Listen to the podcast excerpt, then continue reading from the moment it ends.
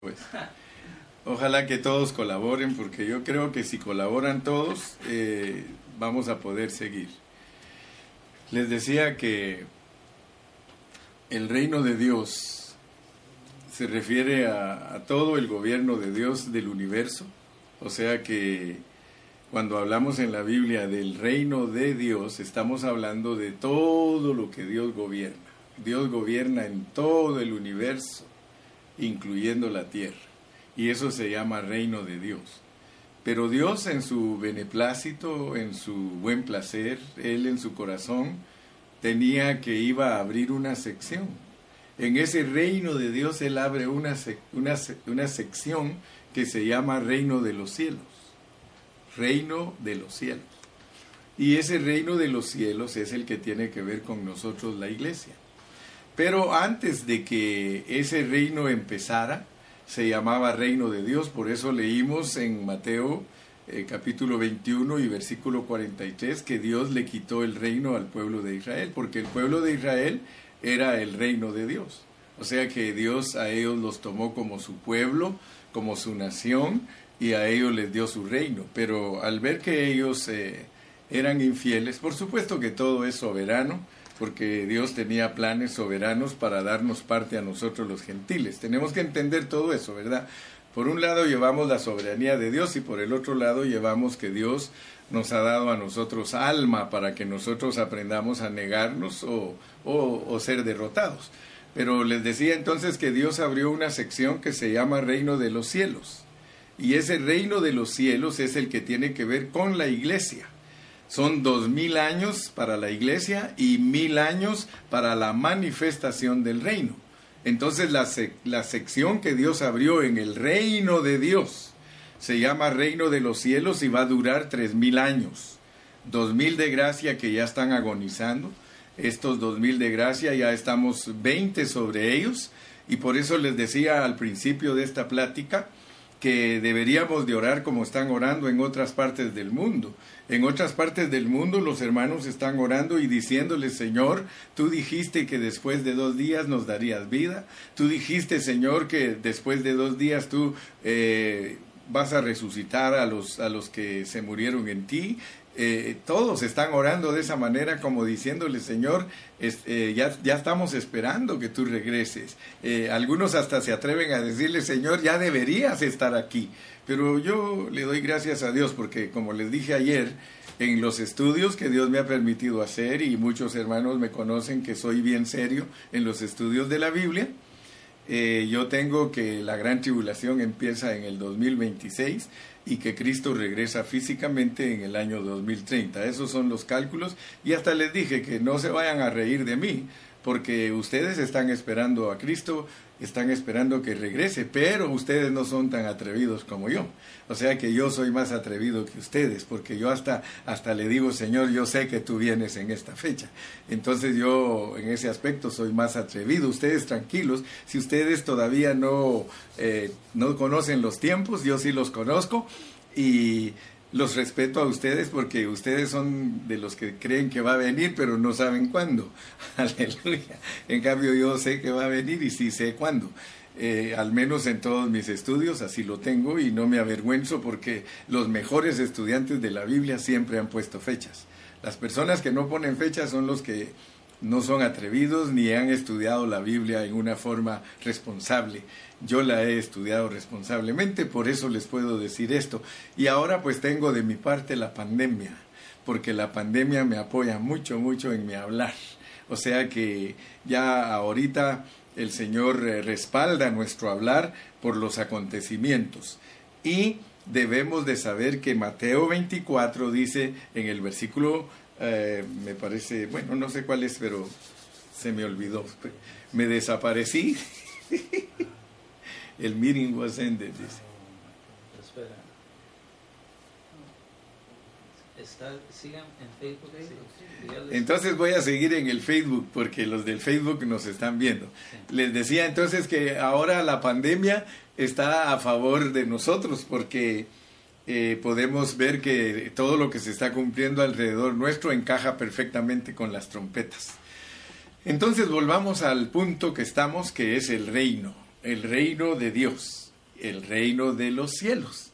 Entonces, eh, si nosotros leemos literatura antigua, nosotros nos vamos a dar cuenta que en esa literatura antigua se nos habla de que el reino de Dios fue suspendido. Pero ¿cómo vamos a decir nosotros que fue suspendido si solo fue cambiado de manos? El reino, y lo vamos a ir viendo despacito, vamos a entender cómo es que funciona el reino en la vida de la iglesia.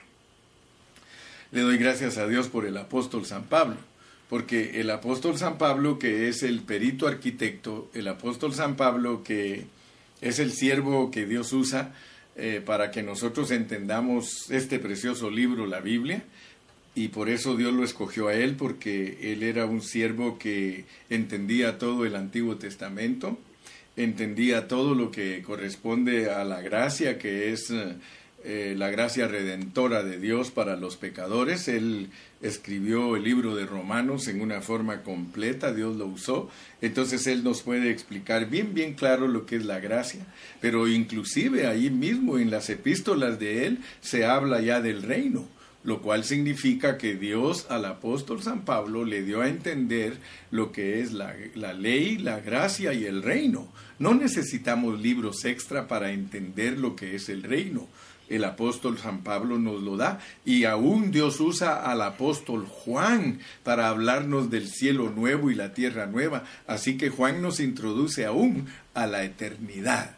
Así que gracias a Dios por ello, porque nosotros nos podemos dar cuenta entonces que Dios tiene un libro que se llama Biblia y que por medio de ese libro que se llama Biblia, nosotros podemos entender claramente lo que Dios nos quiere revelar.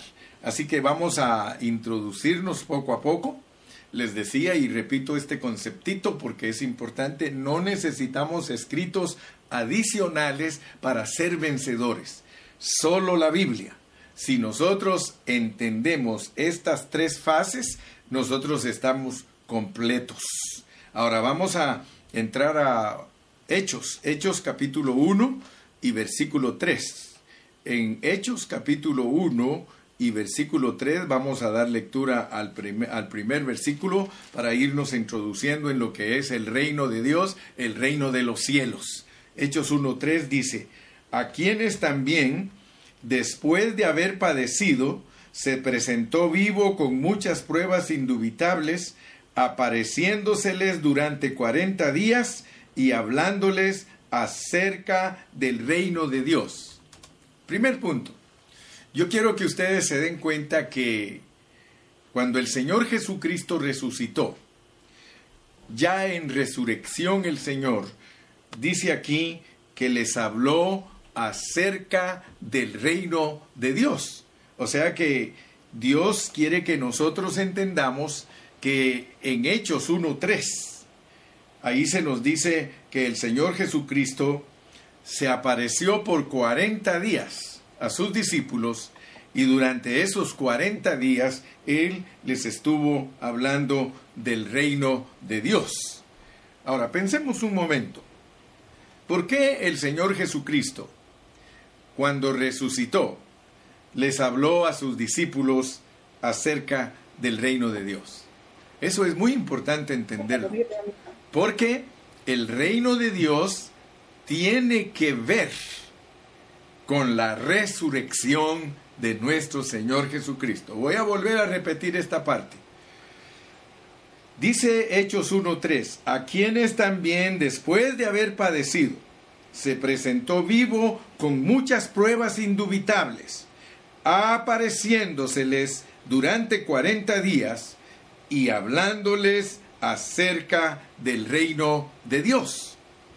Muy bien, quiere decir entonces que si nosotros queremos entender bien lo que es el reino de Dios y el reino de los cielos, tenemos que ponerle atención a la resurrección del Señor Jesucristo, porque no es casualidad que Él le hable a sus discípulos ya resucitado y que el Espíritu Santo escriba aquí en la palabra que les hablaba acerca del reino de Dios. Y podemos notar otra cosa, al final del libro de Hechos, lo cual nos comprueba una vez más que el reino del Señor es muy importante. Miren cómo dice en Hechos 28, 23.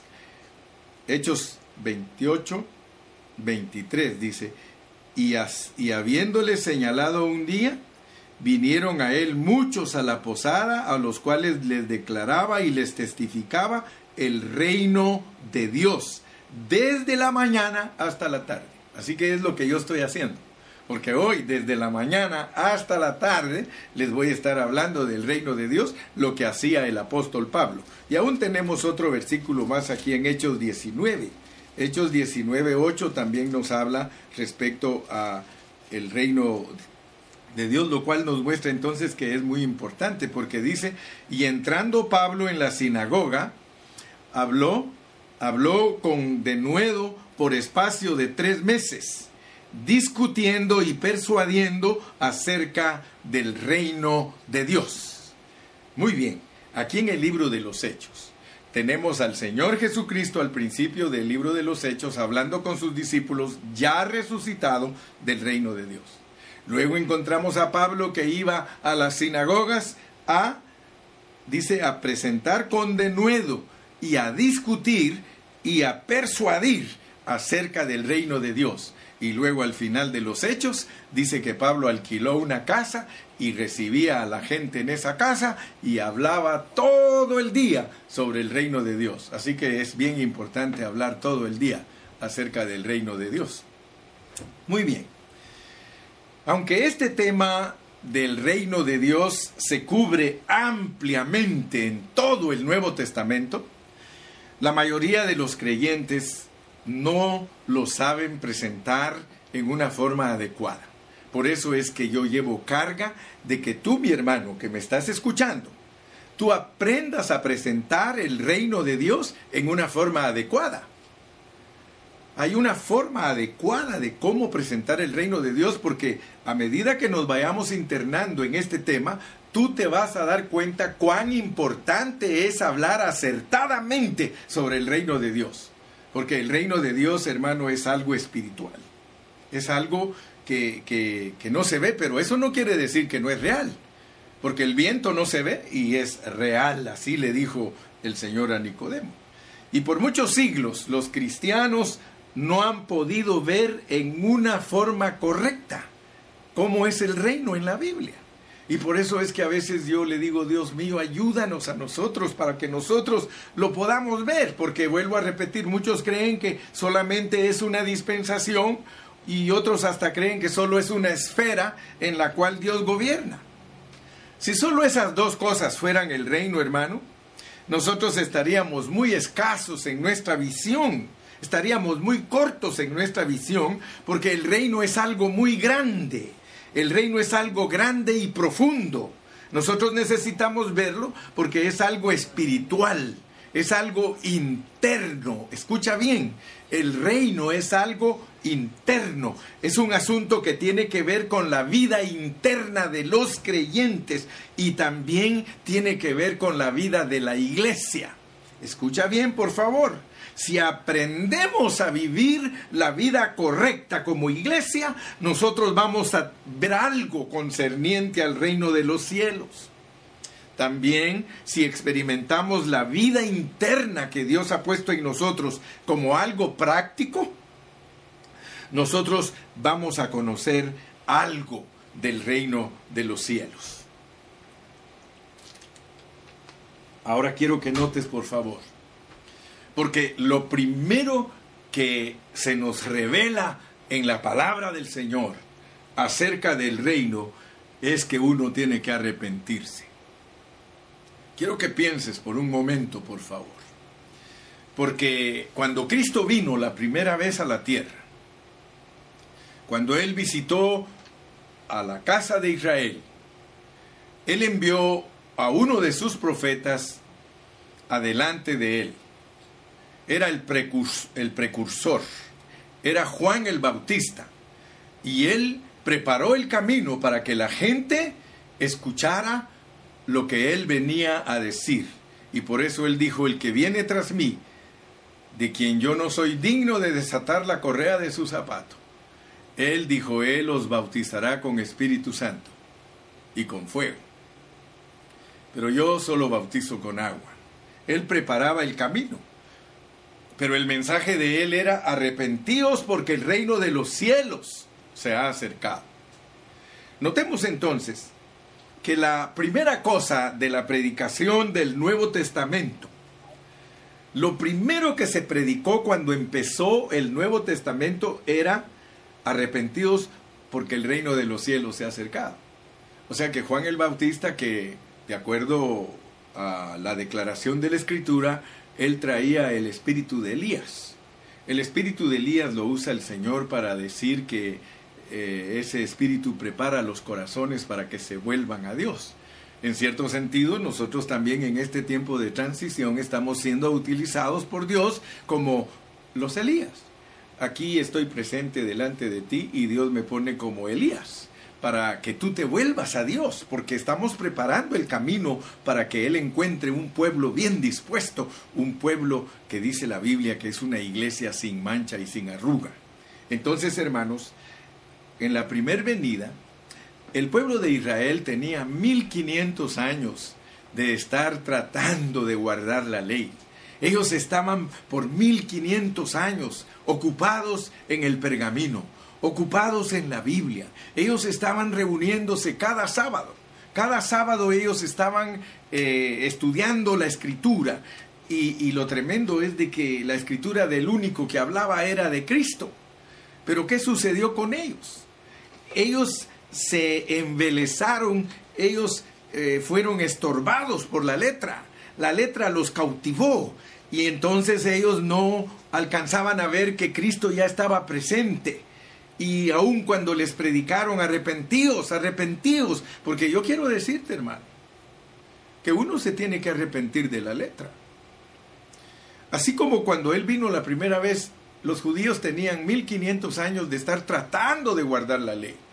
Y yo no puedo juzgarlos y decir que ellos no servían, hermano. Yo estoy bien seguro que ellos tenían su corazón puesto en las escrituras. Ellos creían con todo su corazón que estaban tratando de agradar a Dios. Y sin embargo ellos fueron cegados. No pudieron ver la realidad que estaba frente a sus ojos. El asunto es este, que pasados dos mil años, ahora nosotros somos el Israel espiritual. Ahora nosotros somos los que estamos embelesados en la letra. Ahora nosotros somos los que estamos cautivados por esta Biblia. Y por eso tenemos que tener mucho cuidado. Porque a nosotros es los que nos dice ahora el Señor, arrepentíos, arrepentíos. ¿Por qué? Porque estamos en transición.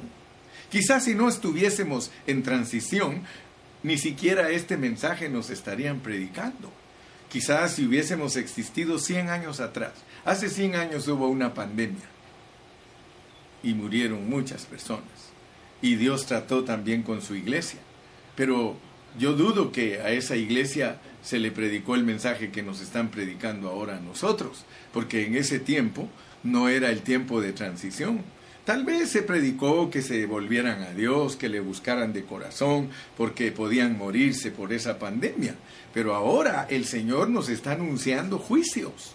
El Señor nos está diciendo que las trompetas están sonando. Ahora el Señor nos puso a nosotros en un momento más apremiante. Ahora nosotros tenemos que arrepentirnos de qué? De nuestra vieja religión. Esto es lo que no han captado muchos hermanos. Esto es lo que les cuesta captar a los hermanos de que se nos acabó el tiempo de religión.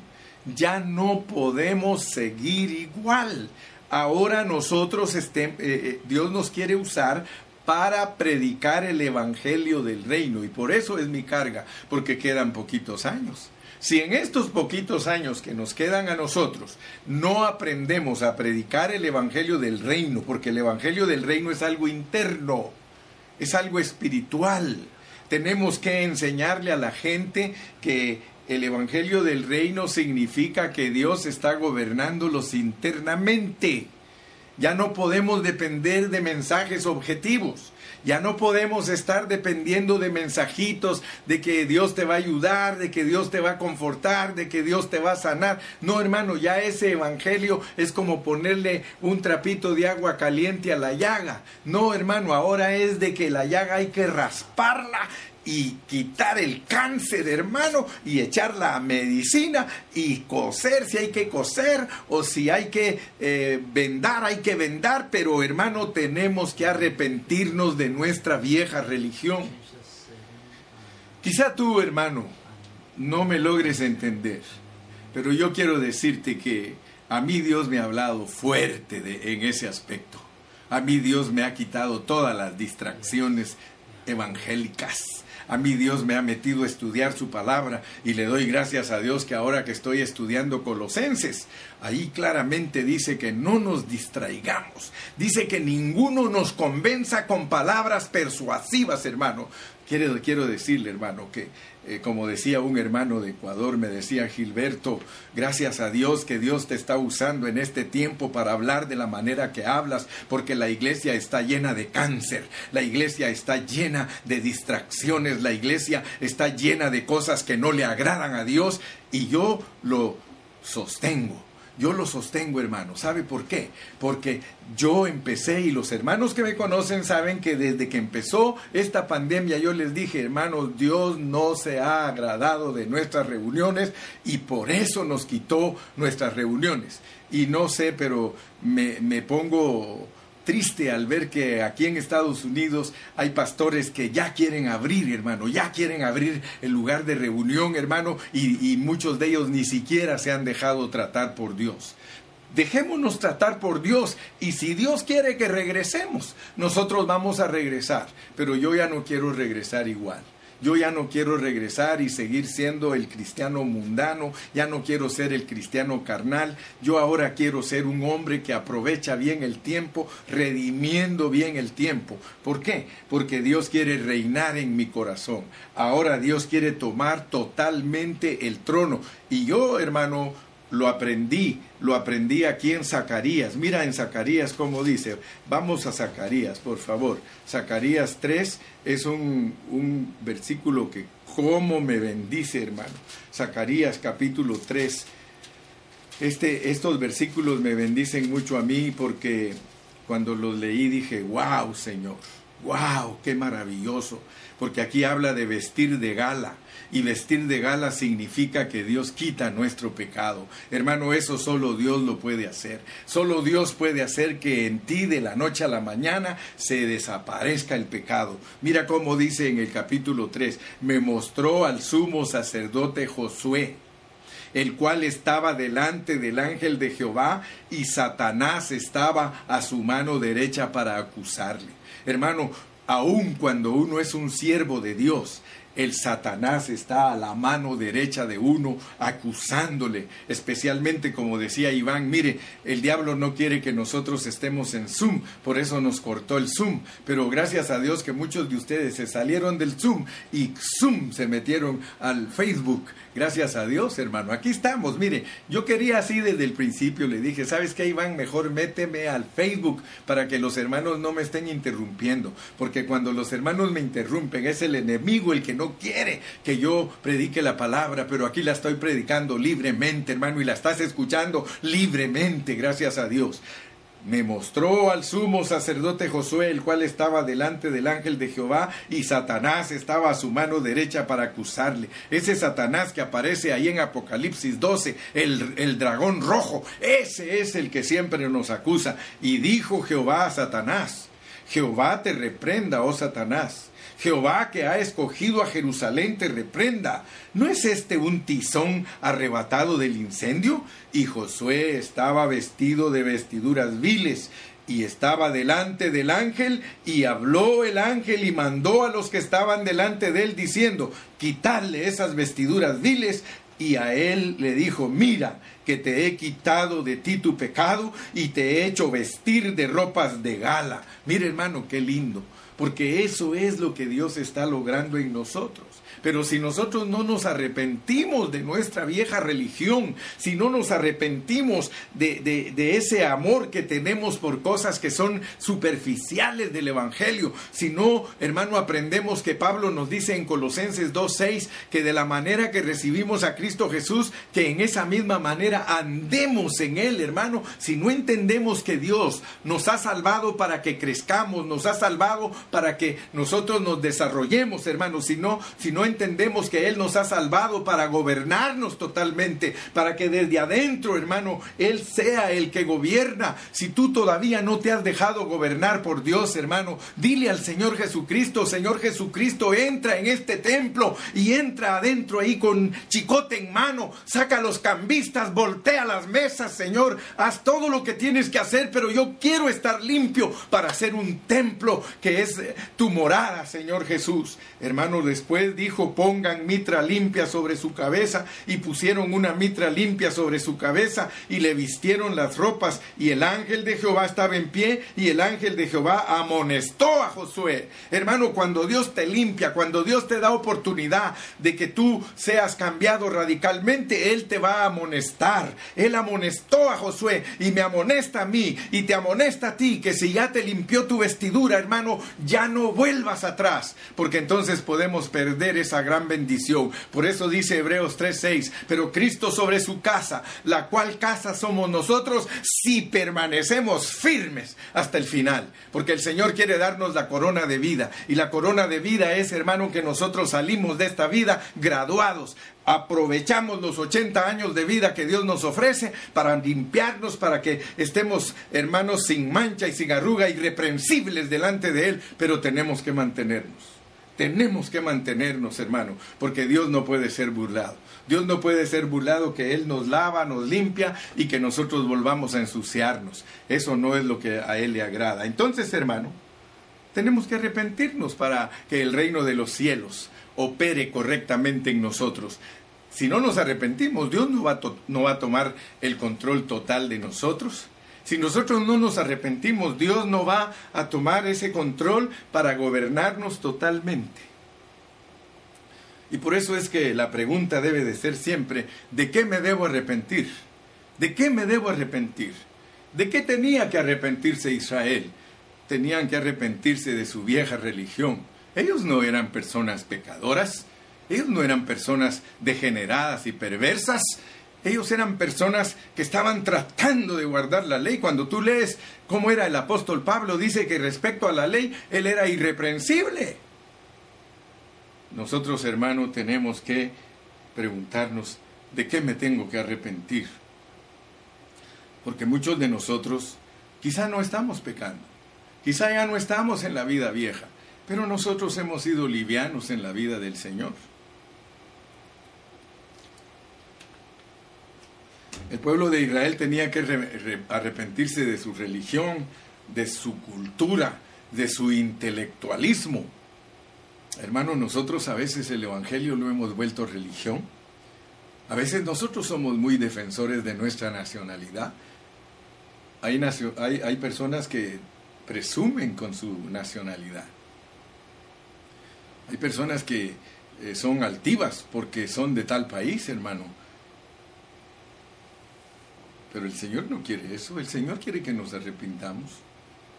Cuando a mí me dice, hermano, yo soy de tal país, le digo, qué bueno porque ya Dios lo perdonó de ese pecado.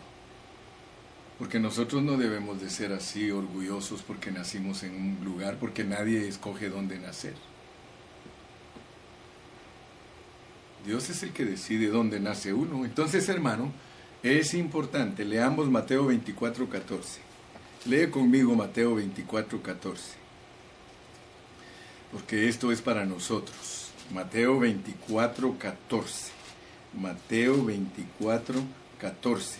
Dice la palabra del Señor, y será predicado este Evangelio del reino en todo el mundo. Qué lindo hermano. Yo le doy gracias a Dios que estoy predicando este Evangelio y está llegando a todo el mundo para testimonio a todas las naciones. Todas las naciones tienen que saber que hay un evangelio del reino ¿Por qué? Porque después que lo prediquemos vendrá el fin. Hace unos cuantos meses me preguntó un hermano a mí, Moreno, en inglés, me dijo, ¿cuántos años hace que tú predicas el Evangelio del Reino? Y le dije, yo tengo más de 20 años predicando el Evangelio del Reino. Y se asustó y me dijo, yo apenas estoy internándome en el Evangelio del Reino. Usted se va a dar cuenta conforme nos vayamos metiendo lo que significa el Evangelio del Reino, porque esto no es algo así escaso, es algo muy amplio, es algo muy grande. Hermano, primero entonces tienes que saber que nunca ha suspendido Dios su reino. Primero que todo, debes de saber que nunca ha suspendido su reino. Segundo, tú debes de entender que para que el reino tome lugar en nosotros, tenemos que arrepentirnos. Aún de nuestra cultura, de nuestra religión y de nuestras filosofías. Si no nos arrepentimos de, de esas dos cosas, nosotros no vamos, de estas tres cosas, no vamos a poder dejar que el reino se establezca. Y luego dice que este reino se puede ver y se puede entrar a él. Así que tú como buen cristiano tienes que saber que para ver el reino hay que nacer de nuevo. Pero para entrar al reino hay que nacer del agua y del espíritu. Entonces eh, no vayas a creer que esto del reino es, es algo simple. No, hermano. Luego tenemos que entender qué es lo que define Dios como el reino. Y vas a encontrar que Dios dice que el reino es el Evangelio vas a encontrar que Dios dice que el reino es la iglesia, vas a encontrar que el reino es Jesucristo, y entonces vamos a poder ir dándonos cuenta de cómo funciona el reino en la Biblia. Si tú quieres ver eh, el reino como el Evangelio, leamos Lucas, Lucas 4:43. Lucas 4:43 y ahí te vas a dar cuenta que el Evangelio es el reino también. Lucas 4:43. Cuando lo tengas me dices amén. Dice, pero él les dijo, es necesario que también a otras ciudades anuncie el Evangelio del reino de Dios, porque para esto he sido enviado es necesario que también a otras ciudades anuncie el Evangelio del reino de Dios. Así que el Evangelio es el reino y el reino es el Evangelio. Gracias a Dios eh, porque pude predicar estos minutos. Así que todos los que me están escuchando, eh, quiero decirles que nos vamos a ir ahorita a un descanso. Vamos a descansar 30 minutos y regresamos en 30 minutos para la segunda conferencia. Que el Señor me los guarde y me los bendiga. Y perdónennos que como no tenemos mucha experiencia, se nos desapareció el Zoom. Bueno, yo creo que Dios quería eso para que con más libertad yo pudiera predicar en el Facebook. Y como yo soy, dicen por ahí, old fashioned preacher, Así que para mí todo lo más fácil, hasta me molestan algunos hermanos, dicen, el hermano Carrillo quisiera un teléfono que tenga un botón verde y un rojo, un botón verde para hablar y un rojo para parar. Así que oren por mí para que el Señor me ayude, pero estoy tranquilo, tengo paz en mi corazón y seguiremos dentro de 30 minutos. Hasta pronto.